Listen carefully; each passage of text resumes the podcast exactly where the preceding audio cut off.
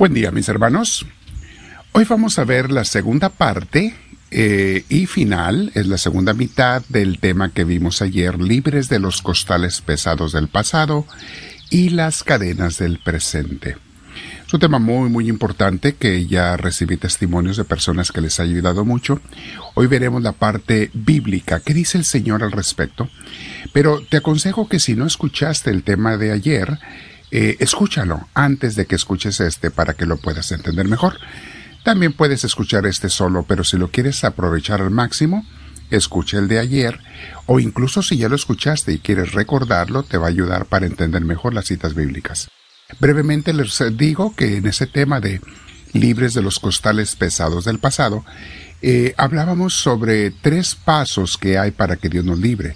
No, nada más los voy a mencionar, ayer los expliqué. Pero antes de comenzar con ello, te invito a que te sientes en algún lugar con tu espalda recta, tu cuello y tus hombros relajados. Vamos a respirar profundo. Vamos a invitar al Espíritu Santo.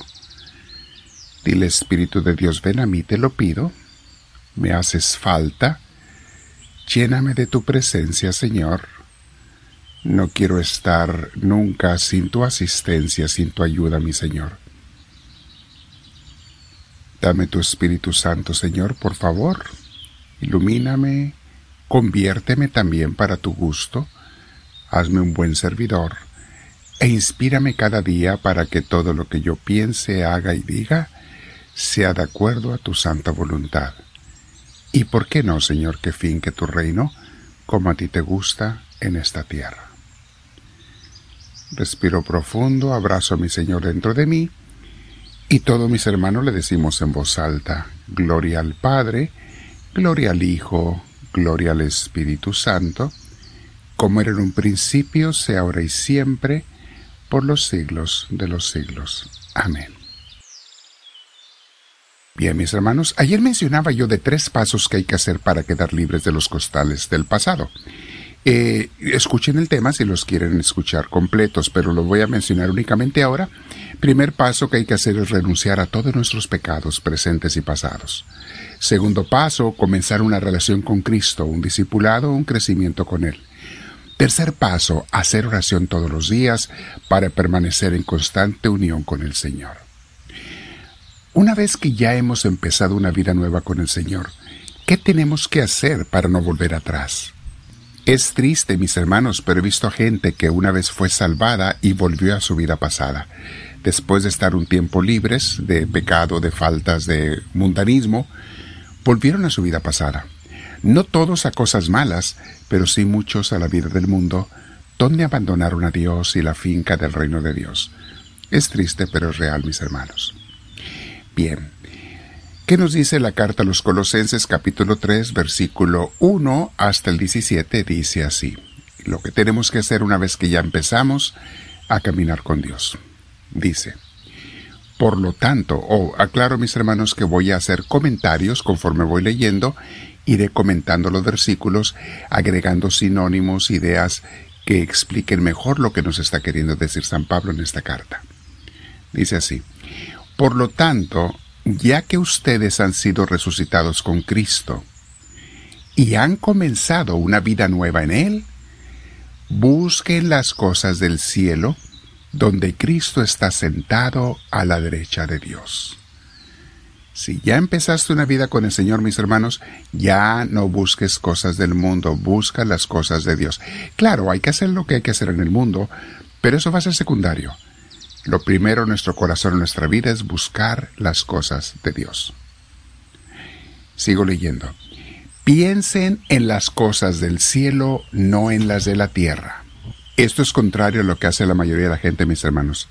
La mayoría de la gente piensa primero en las cosas de la tierra y muy poco y a veces nunca en las cosas del cielo. Es la verdad, es lo que está pasando, por eso se nos dice eso. Busquen y piensen en las cosas del cielo, no en las de la tierra. Versículo 3. Pues ustedes murieron al hombre viejo. O sea, esa persona antigua que tú eras, ya no eres más. Ahora eres una persona nueva. Pues ustedes murieron al hombre viejo y Dios les tiene reservado el vivir con Cristo. Ese es ahora nuestro tesoro, mis hermanos, el vivir con Cristo todos los días. Y como les decía ayer, mis hermanos, tenemos que hacerlo en la iglesia. Fuera de la iglesia la gente se pierde y se va a abandonar a Dios totalmente. Créanmelo, lo he visto y lo veo en cientos o en miles de personas que me han tocado ver en mi vida. Una vez que dejan la iglesia, terminan dejando a Dios. El diablo los engaña diciéndoles, Dios está en todos lados, no hace falta ir a la iglesia, bla, bla, bla. Y mis hermanos, o la iglesia no es perfecta, hay gente ahí imperfecta, bla. Qué fácil los engaña y los separa de Dios. Sigo leyendo. Cristo mismo es la vida de ustedes.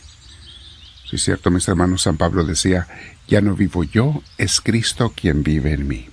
Ahora nuestra vida es Cristo. Cuando Él aparezca, cuando Él vuelva, ustedes también aparecerán con Él llenos de gloria. Hagan pues morir todo lo que hay de terrenal en ustedes. Fíjate mis hermanos, todos esos mundanismos, esos apegos que no le agradan a Dios. Hagan pues morir todo lo que hay de terrenal en ustedes, que nadie cometa inmoralidades sexuales. ¿Por qué habla de eso San Pablo? Cada rato lo repite porque era algo muy común y todavía hoy en día, mis hermanos, es algo muy común en lo que mucha, mucha gente cae.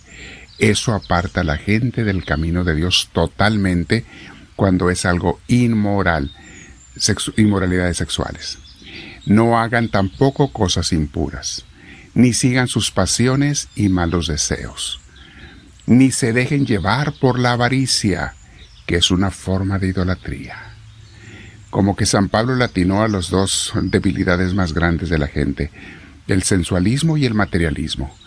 Ah, cómo nos separa eso de Dios, mis hermanos. Mucho cuidado. Materialismo y sensualismo. Repito, ah, ahora sigo en el versículo 6. Por estas cosas viene el terrible castigo de Dios sobre aquellos que no lo obedecen y en su vida pasada ustedes las hacían. Ahí está, ustedes así vivían, ya no pueden vivir así. Pero ahora dejen todo eso, o sea, todos esos pecados.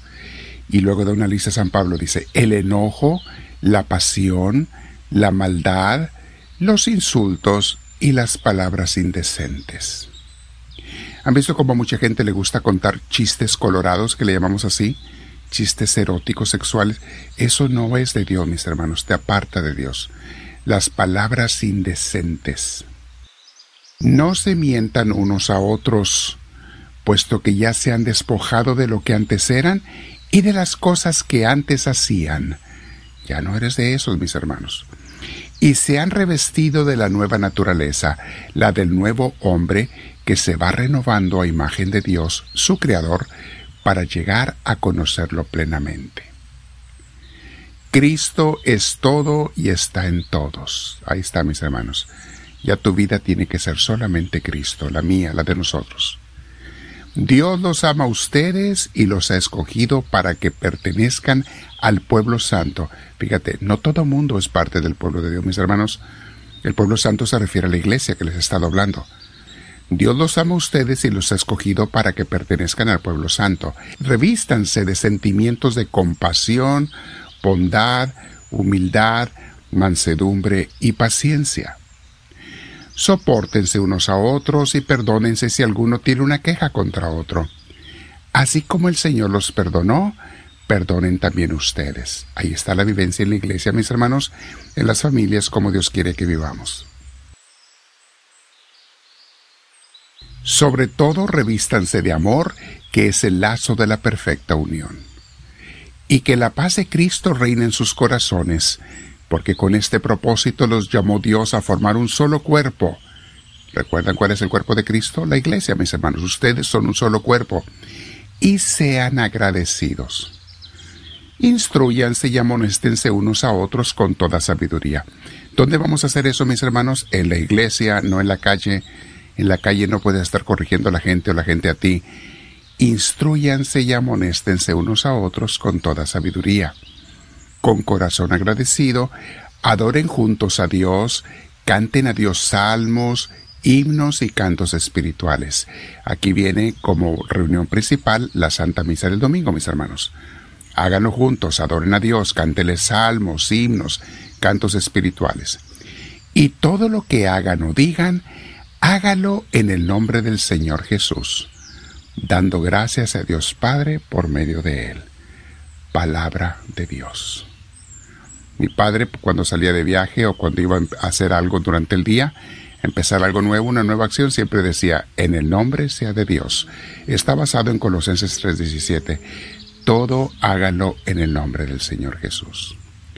Bien, mis hermanos, esto es vivir una vida nueva. Esto es la continuación del tema de ayer. Escuchen los dos otra vez si es necesario, pero es cómo vivir, ser liberados de cargas, de cadenas y empezar una vida nueva con Dios, con su cuerpo en la iglesia. Dile al Señor, háblame Señor, que tu siervo te escucha.